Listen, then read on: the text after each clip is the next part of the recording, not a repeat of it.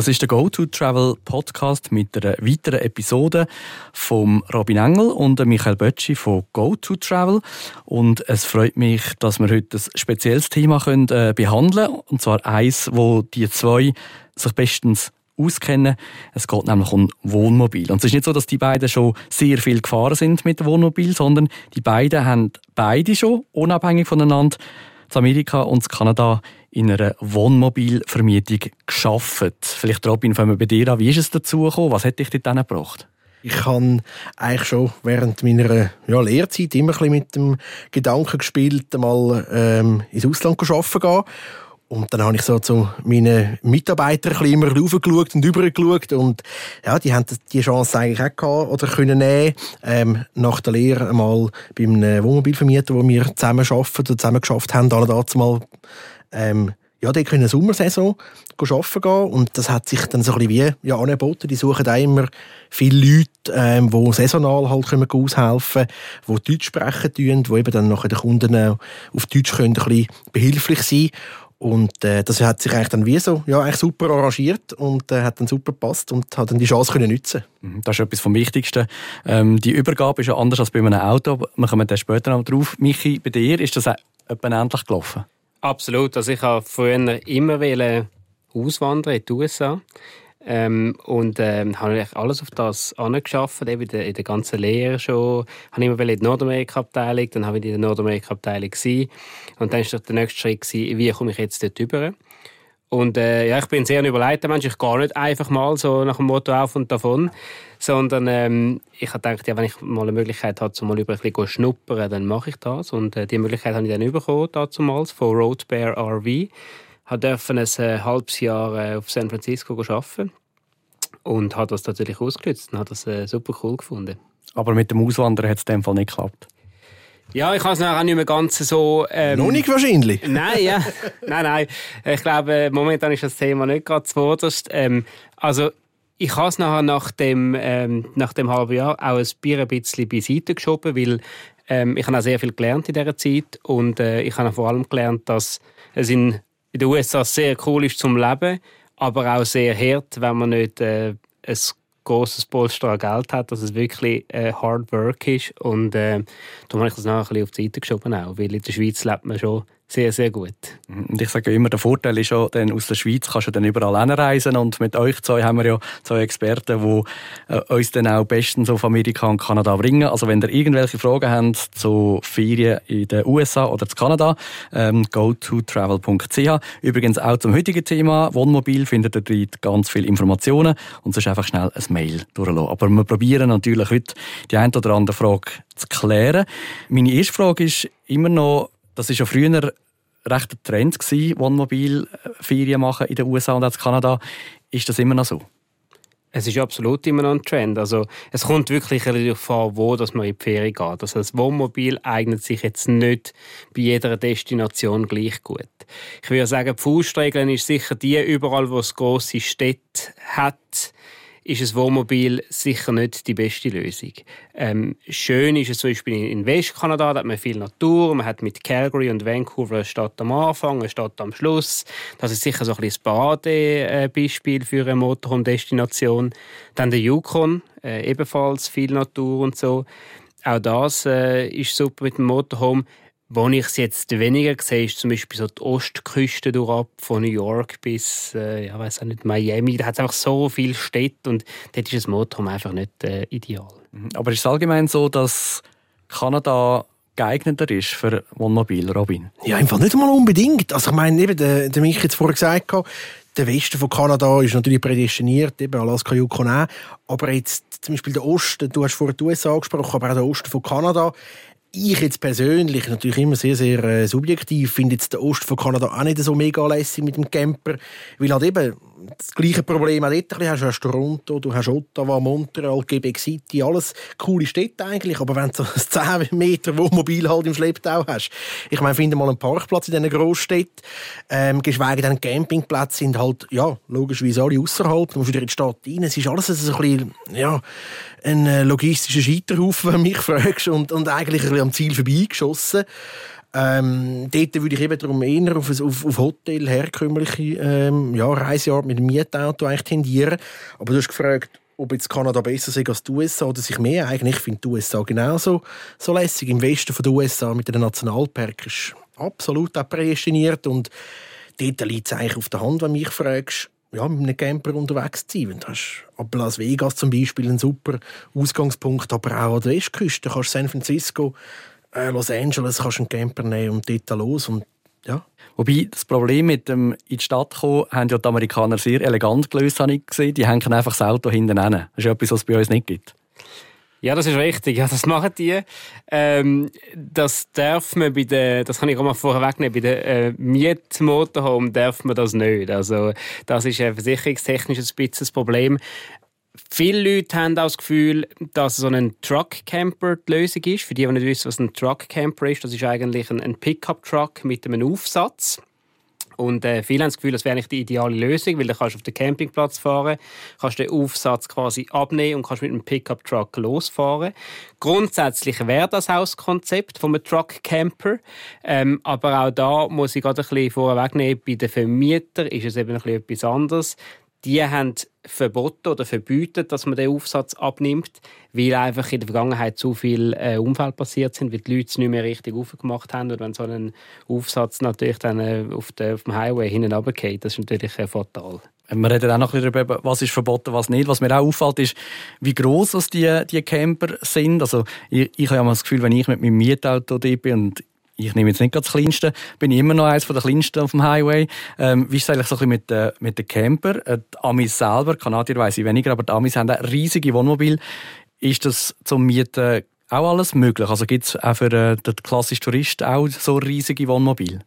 Ja, also du kommst eigentlich relativ alles über, würde ich jetzt sagen. So, man, von, einem Truckcamper, wo wir vorher äh, Trikot haben, von einem kleineren Van bis zu den wirklich monströs grossen Fahrzeugen. Ähm, eben 10 Meter plus, je nachdem, je nach Anbieter, sage ich jetzt einmal, gibt es da noch ein bisschen, ein bisschen Unterschied, aber du kommst eigentlich fast alles über. Ähm, eben die Amis sind dort Amis noch so ein bisschen speziell. Du hast vorher gesagt, eben, die hängen das Auto an. Die einen hängen das Boot und das Auto an, oder ein Ausboot. Was ich mal gesehen habe, wo etwas Verreckteste war, ist der eine ein Helikopter noch hinten dran auf dem Anhänger. Also dort spürt sich dann wirklich nicht mehr. Aber ähm, jetzt so ein bisschen für uns Europäer, für Touristen, kannst du eigentlich rein vom Fahrzeug her, kannst du eigentlich fast alles mieten. Ähm, und kannst es eben auch fahren. Das ist noch wichtig zum Wissen.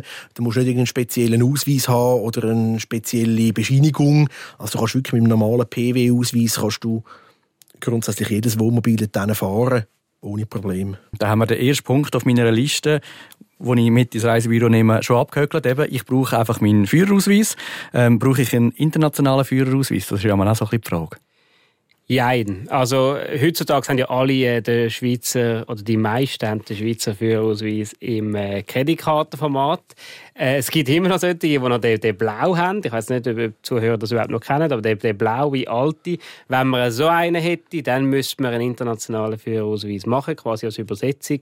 Mit dem äh, normalen, wo man jetzt aber eigentlich fast jeder hat, mit dem Kreditkartenformat, ist es aber kein Problem. Mhm. Nächste Frage ist, was für ein Wohnmobil brauche ich? Welches ist das geeignete für mich?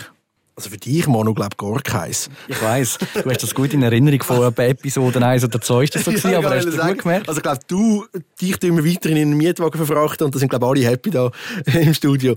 Nein, ähm, das kommt wirklich, das ist sehr, sehr, ähm, auch wieder subjektiv, es kommt wirklich sehr, sehr auf, auf den Kunden selber drauf an, auf dich als Typ, Person, vor allem ah, mit wem bist du unterwegs? Wie bist du unterwegs? Ähm, hast ja, sag's mal, nur Partnerin, Partner dabei? Bist du das Zweite? Hast du die ganze Familie dabei?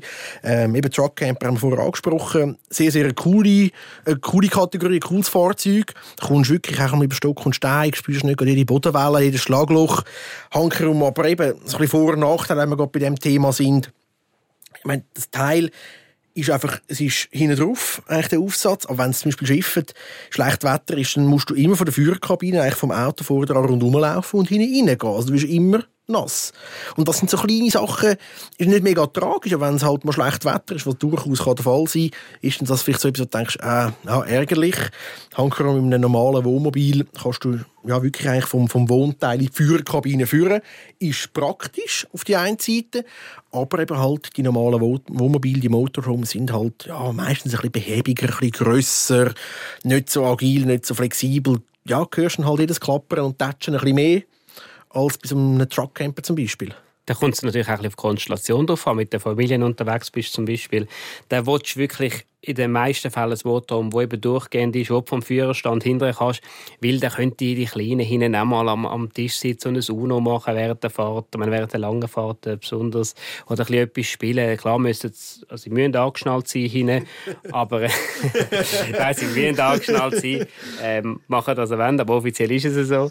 Ähm, und ähm, eben, da könnte, könnte die Kleinen mal etwas machen oder schnell irgendwie, man kennt es ja, ich habe Durst äh, oder ich habe Hunger, ähm, dann kann man mal etwas zum Kühlschrank holen holen hinten während der Fahrt, ohne dass man immer muss anhalten Also Konstellation ist sicher auch wichtig. Und dann ähm, gibt es ja die sogenannten C-Klasse-Motoren, das sind jedem Alkovenbett. Das Alkovenbett ist äh, das Bett über dem Führerstand. Und es gibt A-Klasse-Motorhome und das sind die, die aussehen wie so ein Bus. Und dort ist auch wieder die Konstellation auch wieder äh, speziell. Also bei einem A-Klasse-Motorhome hat man vorne wirklich die grosse Scheibe. Man sieht viel mehr. Beim Alkovenbett ist halt Sicht ein bisschen eingeschränkter, zum Beispiel. Die Leute haben aber irgendwie immer das Gefühl, dass die A-Klasse-Motorhome viel klobiger sind, viel größer sind. Das ist aber ein reines Gefühl, weil es gibt auch C-Klasse-Motorhome mit dem Alkovenbett, die genau gleich groß sind oder sogar größer. Und dann mit dem Vorurteil, das ich auch aufräumen haben die Leute immer das Gefühl, ja, ich nehme lieber ein 25 Fuß Motorhome und nicht ein 30 Fuß, weil das 25 Fuß ist einfacher zum Fahren. Und das mag auf den ersten Blick so wirken.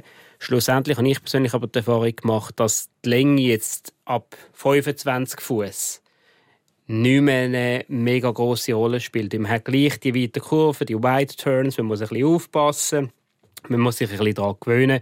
Aber nachher, wenn man jetzt ein 25 Fuß, ein 28 Fuß, ein 30 Fuß fährt, das ist nicht mehr der große Unterschied. Spätestens nach ein paar Tagen, wenn du unterwegs bist und ein bisschen eingefahren bist und ein bisschen weißt, so die Längen sind, ich meine, das sind die ein paar Zentimeter oder der einen Meter, merkst du dann wirklich auch nicht mehr, also kein Problem. Das Lustige ist, dass, äh, wo wir äh, bei der, also ich weiß nicht, wie es bei dir war, aber als ich bei, bei Rope Air geschafft habe, ist es effektiv sogar so gewesen, dass wir mehr Schäden hatten an den kleineren Fahrzeugen, weil die Leute sich viel schneller da gewöhnt haben, nachher äh, ein, bisschen, ein bisschen fahrlässiger geworden sind, angefangen haben, die Kurve halt nicht mehr so weit zu nehmen und so. Und äh, dort haben wir fast mehr Schäden gehabt an den Fahrzeugen als bei den grösseren. Also doch immer eins grösser nehmen. Das ist ja so ein bisschen die Faustregel, die ich mal gehört habe, ähm, dass man immer von der Bettanzahl her vielleicht eins grösser soll nehmen. Ist das immer noch so?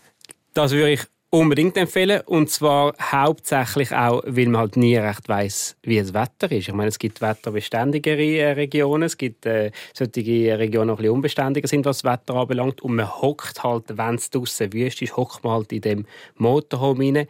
Und es ist schon sehr eng. Gerade wenn man mit der Familie unterwegs ist, das vierte, man hockt halt schon aufeinander. Vor allem bei schlechtem Wetter. Und darum ist es sicher äh, von Vorteil, wenn man vielleicht mal ein paar Fuß äh, grösser nimmt, dass man ein bisschen Rückzug hat, sofern das so, gut das halt da geht, gerade wenn man länger unterwegs ist. Auch. Aber jetzt könnte man ein bisschen provokativ sagen, Leute, die mit dem Wohnmobil gehen, reisen, das sind ja Naturfreaks, Naturfans. Ich ja überhaupt nicht, oder ich bin dann lieber in meinem Hotelzimmer im schönen Warmen. Ähm, das heisst, die sind natürlich auch verrissen bei jedem Wetter. Das ist ja eigentlich egal, welches Wohnmobil sie nehmen. Ja, das sagst jetzt du. ähm, schlussendlich eben, nein, also ich muss auch sagen, neben dem, dass eben du halt dann wirklich in dem, in dem Camper in drei Wochen daheim bist oder einfach während der ganzen Ferien daheim bist, hast du eigentlich wirklich dein Hotelzimmer eigentlich immer dabei. Und dann ist es halt einfach so, ich meine, ja, man hat sich ja schon gerne als Familie, oder? Aber irgendwann willst du dich mal dich auch ein bisschen zurückziehen und das geht halt dann wirklich einfach auch besser, wenn wenn du äh, ja, ein, grösseres Fahrzeug halt hast. Natürlich gehen wir alle nicht davon aus und hoffen nicht, dass es schlecht Wetter ist, drei Wochen lang während der Ferien. Das wäre ja wirklich eine Tragödie, oder? Aber ich meine, du musst es einfach halt, je nachdem, in gewissen Regionen wirklich im Hinterkopf haben. Dass es halt, ja, wie bei uns im Juli halt auch mal kann ein paar Tage schlecht Wetter sein Und dann bist du halt wirklich froh, wenn du ein bisschen mehr Platz hast. Ähm, hinzu kommt, ich meine, die Grösse des Fahrzeugs ist das eine, aber was ich einmal persönlich Gold wert finde, ist, das sind die sogenannten Slideouts. Das sind die rausfahrbaren Seitenwände, die du hast bei den Wohnmobilen. Und dort kommt es auch darauf an, ja, da haben auch schon die einen gesagt, ja, also wegen diesen 30, 40, 50 Santi, die ich dann noch rausladen kann, das ist doch Pipifax. Dafür spare ich unter dem Strich vielleicht 2, 3, 400 Franken.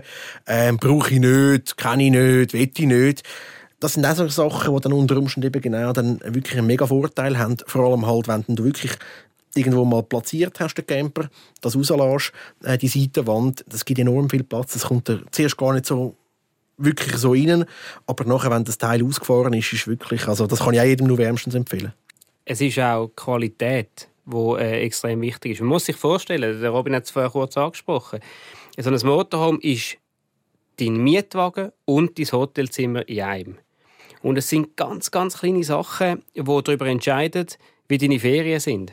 Also wenn zum Beispiel äh, hinten dran äh, das Kästchen, das Küchenkästchen mit, mit dem Geschirr drin immer klappert, weil irgendeiner die Schraube nicht richtig angezogen hat, das macht einem wahnsinnig, oder? Das, das, kann man sich, das kann man sich, wenn man das nicht kennt, kann man sich das gar nicht vorstellen. Wenn du das drei Wochen hast, ich meine, das, dann da gehst du relativ schnell mal in einen Walmart oder so und holst dir einen Schraubenzieher. Äh, einfach die Qualität des Fahrzeugs ist unglaublich wichtig, weil es halt wirklich dein, Hotelzimmer ist und aber auch dein Mietwagen gleichzeitig. Ist dir aufgefallen, die Aggression, die sich aufgestellt hat bei Michi wegen dem klappernden Kochi? Kästchen. Ja, das hat sich auch dort aufgestellt. Das, das spricht einer aus Erfahrung. Ja, nein, das, ist, aber das, das, sind halt Sachen, ich meine, das kann passieren, aber das muss man mal erlebt haben. Oder? Und da kommt es auch davon, wo man fährt. Wenn man da ähm, der, der Dempster Highway im Yukon drauf das ist eine recht holprige Geschichte, das kann ich also sagen. Da sind also zwei, drei Teller zu Bruch gegangen bei uns. Ähm, in deiner Vorweise, ja? Ja, ich bin jetzt auch nicht, ja gut, das, kann jetzt, das lassen wir jetzt mal im Raum stehen, aber nein, die Teller sind, auf jeden Fall sind die Teller kaputt gewesen, am Schluss des Tages. aber das kann natürlich bei jedem äh, Motorhome passieren. Aber Qualität und auch der Service dahinter, was ist, meine, was ist, wenn einmal etwas äh, nicht so rund läuft, wie wird einem geholfen von einem Anbieter, ähm, das sind schon Sachen, die man auch muss bedenken Mhm. Du hast vorhin auch einen guten Punkt angesprochen, eben, dass, dass man muss das im Kopf hat, dass es quasi nicht nur äh, der fahrbare Untersatz ist, sondern das Hotelzimmer. Und viele Leute sagen sich ja, also das habe ich früher von, von Kollegen gehört, die dann mal mit dem Wohnmobil sind, äh, reisen, sie sparen durch das dann auch Geld. Ähm, sind dann aber ein bisschen verschrocken, eigentlich, wie viel Geld das sie dann am Schluss gleich ausgegeben haben. Also Motorhome-Ferien, das kann ich gerade so sagen, das sind definitiv keine günstigen Ferien. Weil so ein Motorhome in der Hochsaison kostet zwischen, ich sage jetzt mal, grob geschätzt 200 bis 300 Franken am Tag. Ähm, dann muss man noch einen Campingplatz dazu nehmen. Je nachdem, was man für einen Campingplatz nimmt, vielleicht kommen wir da nachher dazu, ist der auch noch etwa 40 Dollar. Und dann, was man auf keinen Fall unterschätzen darf, ist das Benzin weil äh, da sind große Motoren drin. Äh, das Benzin das kostet in Amerika nicht so viel wie bei uns, aber es ist trotzdem, man fährt halt auch große Distanzen. Und äh, also günstige Ferien sind Motorhome-Ferien nicht. Das ist so ein, bisschen ein äh, falsches Bild. Mhm. Jetzt haben wir aber unser perfektes äh, Fahrzeug. Äh, ich komme an bei der Mietstation dann ist es ja nicht bei einem Mietauto, bin ich mir gewohnt, ich laufe vielleicht eigentlich ums Auto, komme irgendwo noch in einem anderen Büro den Schlüssel über und dann manchmal kann ich gar, sogar das Auto noch aussuchen. Ähm, bei einem Wohnmobil, äh, haben die mir auch schon verraten, ist das ein bisschen anders. Da muss man ähm, recht viel mehr ähm, wissen oder so eine Übergabe geht ein bisschen länger. Vielleicht könnt ihr mal schildern, was, man, was da alles gemacht wird. Ja, das ist eigentlich so etwas, wo man oftmals eben vielleicht ja, von dem Mietauto ein bisschen kennt, aber bei den Camper läuft es schon ein bisschen anders, weil A, ein Mietauto, ja, da musst du nicht wahnsinnig viel erklären. Es ist vieles selbsterklärend, ein paar Knöpfe und ein paar Features, was es vielleicht noch hat, die man die nicht hat, oder umgekehrt. Aber ein Wohnmobil funktioniert grundsätzlich mal ein bisschen anders. Ich meine, wie wird gekocht? Wie wird der Herd betrieben? Wie läuft der Kühlschrank? Ist das Strom? Ist das Propangas? Alles so Sachen. Ähm, wie dann, dann vor Ort erklärt. Aber ich will eigentlich schnell auf das eingehen, was du, was du angesprochen hast. So ein bisschen der Ablauf. Also man wird eigentlich am Morgen oder je nachdem, wenn man halt einen Termin abmacht, äh, wenn man einen Transfer gebucht hat zum Beispiel, abgeholt von der Mietfirma, die Station geführt. Es kommt wirklich davon, je nach Mietfirma, meistens am Nachmittag, manchmal aber auch am Morgen. Da gibt es so ein bisschen, ja, Möglichkeiten, wo man dazu buchen kann, Early Pickup und so weiter. Ähm, an der Station ankommen, wird man zuerst einmal ähm, eigentlich durch die ganzen Vertragsdetails geführt, also sprich Mietvertrag, was man alles bucht hat, ähm, allenfalls um man etwas vor Ort dazu nehmen. Da geht es dann vielleicht mehr so ein um Ausrüstungsgegenstände, Campingstühle, je nachdem, wenn man das nicht schon bereits im Paket dabei hat, ein bisschen so Geschichten. Dann wird einem das Fahrzeug je nach Anbieter ähm, entweder ähm, persönlich erklärt, idealerweise auf Deutsch schlussendlich. Wirklich wird einem Zeit genommen, das Fahrzeug ja, von außen nach innen oder von innen nach außen besser gesagt, alle Funktionen und Features erklärt und dann ähm, ja, geht man durch, wie man zum Beispiel das Propangas ähm, könnte nachfüllen, sollte nachfüllen, was man zu beachten hat bei einem Slide-Out, das ich vorher angesprochen habe, wie das funktioniert, ähm, verschiedene Fächer, wo man was rein tun kann, wo was verstaut ist, ähm, ja, auch ein bisschen von, von der Fahrtechnik her, wie dann das Zeug erklärt. Aber auch dort ist das Spektrum relativ breit. Also je nach Anbieter ist sehr, sehr persönlich das Ganze. Oder einfach so ein bisschen mehr oder weniger, es wird einem ein Video gezeigt, so ein bisschen flugzeugmässig, hat ein Security-Video, gerade etwa 10 Minuten oder so. Wenn man Fragen hat, kann man sich als Personal wenden und sonst da ist ein Schlüssel und kann dann gehen.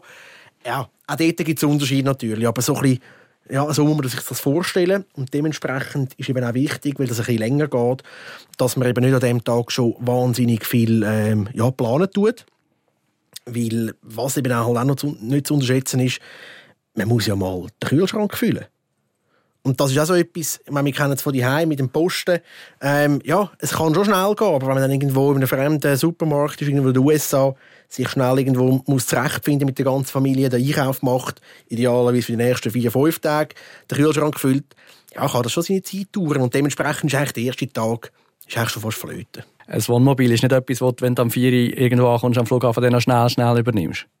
Nein, das auf keinen Fall. Äh, bei vielen oder bei den meisten Motorradanbietern ist es sogar so, dass wenn man von einem Langstreckenflug kommt, dass man das Motorhome nicht am gleichen Tag übernehmen weil es halt doch nicht einfach ein Mietwagen ist, sondern weil es halt gleich etwas Größeres ist. Man muss sich konzentrieren und man sagt den Leuten, hey, übernachte doch zuerst mal noch, äh, dann ein bisschen ausüben und dann sind wir wirklich am äh, nächsten Tag dann parat, um das Fahrzeug zu übernehmen. Wird bei so einer Übergabe auch noch andere Sachen erklärt, was man nicht darf? Also gibt es sonst noch No-Gos oder sogar Verbote? Spontan fällt mir jetzt da gerade äh, New York in Manhattan. Darfst nicht mit dem Motorhome, wegen der, nicht wegen der Stadt, sondern wegen der Tunnel, ähm, äh, unter dem Hudson River zum Beispiel durchführt.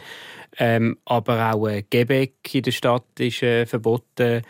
Ähm, und dann halt auch äh, Fahrten äh, nach Mexiko zum Beispiel. Geht nicht, da kommen die meisten Motorhomes Einzelteile. auch Death Valley zum Beispiel. Death Valley ist ein gutes Beispiel. Äh, dort darf man während einer gewissen Zeit, also im, im Sommer zum Beispiel, darf man dort äh, äh nicht durchfahren, weil ähm, das ist so heiß dort und die Motorhomes, die, die überhitzen ständig und äh, ja, das sind so Sachen, die man einfach muss beachten muss, die man schon bei der Planung muss beachten, nicht erst bei der Übernahme.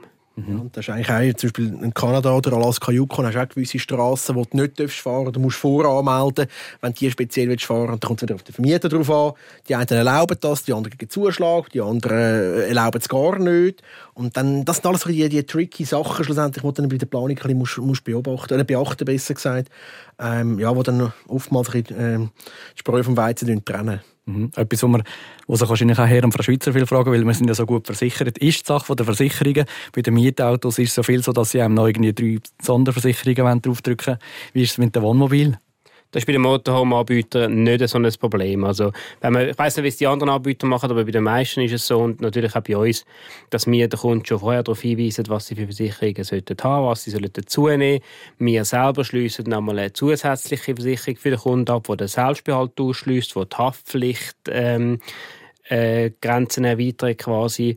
Ähm, und da ist man eigentlich sehr gut aufgehoben. Und es ist schon nicht so, dass da einem äh, alles Wilde äh, aufgeschwätzt wird. Das ist ein eine andere Kultur. Gut, also wir haben jetzt das Wohnmobil übernommen, wir haben die Einführung gehabt. Wir fahren los. Nächster halt ähm, ein, ein Supermarkt, um das mal den Kühlschrank zu füllen, das Bier nicht vergessen. Und dann geht es los. Ähm, der Campingplatz. Kann ich da auf jeden Campingplatz, muss ich das reservieren? Kann ich auch einfach, muss man gerade gefällt halten? Ja, man können und dürfen und sollen, das sind verschiedene Paar Schuhe. Ich meine, können kannst du alles an der Tag lang ist, oder? Ähm, was wir empfehlen und ich eigentlich auch mega lässig finde, es gibt in den USA wie aber auch in Kanada mega viel wirklich coole Campingplätze. Die einen staatlich, die anderen privat. Da kommt es immer darauf an, was man sucht, wie er soll ausgestattet sein, der Campingplatz. Und da gibt es so viele Möglichkeiten, ähm, wo ich fast überzeugt bin, dass es für jeden einen, einen passenden Campingplatz gibt. Bei den Privaten, dort hast du wirklich dann, ähm, ja, jegliche Features mit WLAN noch und irgendwelche Kabelanschluss für den Fernseher und was man alles braucht. Du hast schon vorher eingangs mal die grossen Wohnmobile, die Dummies äh, fahren, angesprochen. Die suchen das natürlich, oder? Ja, der Schweiz will vielleicht eher ein die Natur raus. Der sucht das nicht zwingend, oder? Der geht vielleicht eher mal irgendeiner, der ein abgelegen ist. Die staatlichen Campgrounds, die sind sehr, sehr rudimentär und einfach. Also gerade in Kanada zum Beispiel, die haben, äh, die haben wirklich ähm, teils Blumsklot, man hat keinen Anschluss, oder? Und das ist auch noch wichtig. Ähm, was hat es überhaupt für Anschlüsse an einem Campingplatz? Das ist noch entscheidend. Also hat man zum Beispiel einen Frischwasseranschluss, wo man direkt kann, äh, den, den Druck äh, vom Campingplatz nutzen, wo man nicht immer muss die Wasserpumpe anlassen beim Motorhome, hat man äh, eine Möglichkeit, um, um das WC zu entleeren und hat man ähm, eine Möglichkeit, äh, den Camper einzustecken für Elektrizität. Weil äh, das ist auch etwas, was man so ein bisschen planen muss. Zum Beispiel das Handy aufladen. Heutzutage braucht ja jeder wirklich äh, genug äh, Energie für, fürs Handy und so. Und wenn man dann immer fünf, sechs, sieben Tage auf den staatlichen Campgrounds ist, dann muss man irgendwo im Restaurant oder so mal das Handy einstecken. Ähm, aber wenn man alle zwei bis drei Tage mal so einen privaten nimmt, wo vielleicht auch, teils sind auch die staatlichen ähm, die Anschlüsse, aber oftmals sind es die privaten Campingplätze. Wenn man alle drei Tage mal so einen nimmt, dann kann man mal wieder mal das Handy aufladen oder kann man wieder mal die Haare föhnen oder all, was es halt alles gibt, alles, was Elektrizität braucht. Weil auch das ist dann wieder ähm, von der Typenwahl äh, abhängig. Nicht jedes Motorhome hat einen Generator. Aber was ich noch da ähm, anschliessen bei den Campingplätzen ist eigentlich vom Reservieren, ähm, wo du erwähnt hast. Es, es beißt sich ein bisschen mit, den, mit dem Reservieren. Viele sagen, ja, ich würde gerne einfach in den Tag hineinleben und ein bisschen, ein bisschen das machen, ja, wo, man, wo ich gerade Lust habe. Ich will mich nicht festlegen von der Route her, das verstehe ich absolut. Aber dort kommt es halt wirklich mega darauf an, in welcher Saison du unterwegs bist. Wenn du mit deiner Familie in der Schulferien Mitte Juli einen, einen, einen Camper übernimmst in, keine Ahnung, San Francisco und dann das Gefühl hast, du bist der Einzige, der diese glorreiche Idee hat, zum, äh, keine Ahnung, beim Grand Canyon oder Bryce Canyon zu campieren, ja, dann hast du wahrscheinlich ein bisschen, ein bisschen äh, ja, falsch gedacht, oder? Weil dort ja, macht es dann halt wirklich Sinn, dass du halt einen Campingplatz reservieren Weil wenn du dort um 4 oder 5 Uhr am Nachmittag ankommst, musst nicht das Gefühl haben, dass alle auf dich gewartet haben. Mhm. Aber ich nehme als andere gibt es schon die Leute, die in der Wildnis übernachten und äh, den Wolf hören heulen und so. Ähm, Geht denn das überhaupt? Das geht. Äh, ich würde eher eben so einen, einen staatlichen Campingplatz nehmen, in den meisten Fällen. Ähm, das kann man machen, die kann man auch nicht immer alle reservieren. Eben, manchmal ist ja First Come, First Serve. Das ist, äh, das ist vielleicht noch wichtig zu erwähnen. Ähm, aber da kann man natürlich nicht einfach erst um 6 Uhr anfahren und meinen Weg noch am Platz. Und, äh, also das kann man schon. Äh, man kann in den National Forests sogar an bestimmten äh, Plätzen, die nicht offizielle Campingplätze sind, kann man den Camper anstellen. Das ist nicht Wildcampieren, ne? das wollte ich schnell rausheben. Das, ist einfach, das sind vorgesehene Plätze, wo man das darf. Aber im Großen und Ganzen muss man sich schon an die Campingplätze heben. Jetzt, wenn ich so zwei absolute Wohnmobil-Cracks da habe mit dieser Wahnsinnserfahrung, äh, hoffe ich natürlich, dass ihr uns auch noch den einen oder anderen Keimtipp könnt geben könnt. Gibt es irgendwie etwas, wo ihr sagt, ähm, das, ist, äh, das weiß eigentlich niemand, das weiß kein Reisebüro, das kommen wir nur bei uns über? Dann hat er das jetzt verraten, dann ist kein Tipp mehr. Ich wollte sagen, jetzt kannst du uns nicht so aufs Glattis raus, rauslassen, Manu. Du kannst, das, weißt, du kannst schon wieder Anfang machen. Du kannst nicht komplett die Hosen runterlassen. Ich meine, Nein, das kannst du nicht. Aber du kannst, du kannst den, den, den Anfang vom Geheimtipp erzählen und dann sagen wir, wenn ihr mehr wollt wissen geht. Ja, also gut.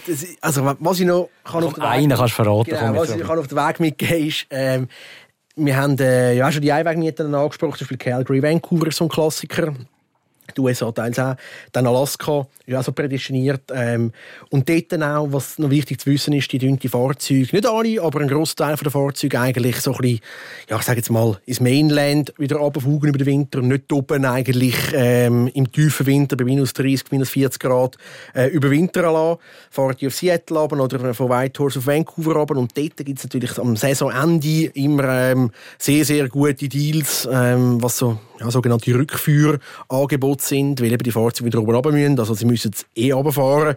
Und wenn es dann Grund macht, unter Umständen kann man dann sicher vielleicht eine, eine teure One-Way-Fee, ja, zwischen 500 und 1000 Dollar, wo sie normal kosten, vielleicht sogar sparen. Das Gleiche auch bei Saisonstart natürlich, oder? Äh, müssen die Fahrzeuge irgendwann ähm, im, ja, im Yukon sein oder in Alaska oben. Braucht es immer Leute, die die Scheiben rauffahren. Und äh, ja, da gibt es ab und zu schon noch wirklich ein paar, äh, paar heiße Angebote. Gut, für Leute, die flexibel sind, was heisst Anfangssaison, Ende Saison ungefähr? ja, ich würde sagen, so Anfangssaison ist immer so Mai, Anfangs Juni, Mai eigentlich so auf, vor Pfingsten ist so ein bisschen der Kickoff ähm, und meistens so Herbstferien ist so ein bisschen, wie du sagst mal, End of Season, ja, plus minus etwa.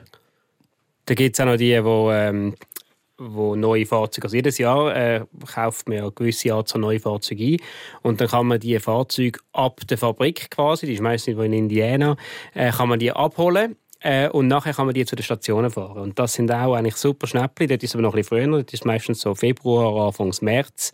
Aber dort kann man wirklich, also dort sind die Motorhome-Styles praktisch gratis, wenn man die überführt. Ähm, da kann man recht gute Schnäppli machen. Das ist klar, es ist noch nicht eine ideale äh, Reisezeit. Aber äh, es ist wirklich, gerade wenn man so ein bisschen das Landesinnere machen oder äh, ein bisschen flexibel ist, ist das eine super coole Sache. Das hingegen würde ich schon eher einem geübten Camper äh, empfehlen, weil man muss dann schon gewisse Sachen wissen, wo man vielleicht nicht jeder weiß. Eben zum Beispiel, wenn's, wenn man den ganzen Frischwassertank voll hat und auf einmal äh, ist die Temperatur sinkt unter äh, 0 Grad, dann muss man den Tank unbedingt abladen, oder? Sonst verreist er und geht kaputt. Das sind so Sachen, die, einfach, die einem gesagt werden, aber wo man ein bisschen muss wissen muss. Wo man ein bisschen muss wissen, wie man damit muss umgehen muss. Es sind brandneue Fahrzeuge, noch nie gebraucht. Und ähm, da muss man ein bisschen Erfahrung haben. In der Schweiz hat sich jetzt gerade in dieser Pandemiezeit ein bisschen herauskristallisiert, dass mega viel mehr Leute gehen, gehen campen, auch bei uns und so. Und eben auch nicht nur im Sommer, sondern wirklich das ganze Jahr durch. Gibt es denn das in Kanada und Amerika auch? Also, dass die geübten Camper auch irgendwie mal im, eben, über den Winter gehen oder so? Ja, das gibt es absolut. Es gibt, äh, also viele Amerikaner, muss man ja auch sagen, die reisen eigentlich hauptsächlich in ihrem eigenen Land. Gerade die US-Amerikaner, äh, die gehen nicht jedes Mal auf Europa oder auf Asien, sondern viele in ihrem eigenen Land.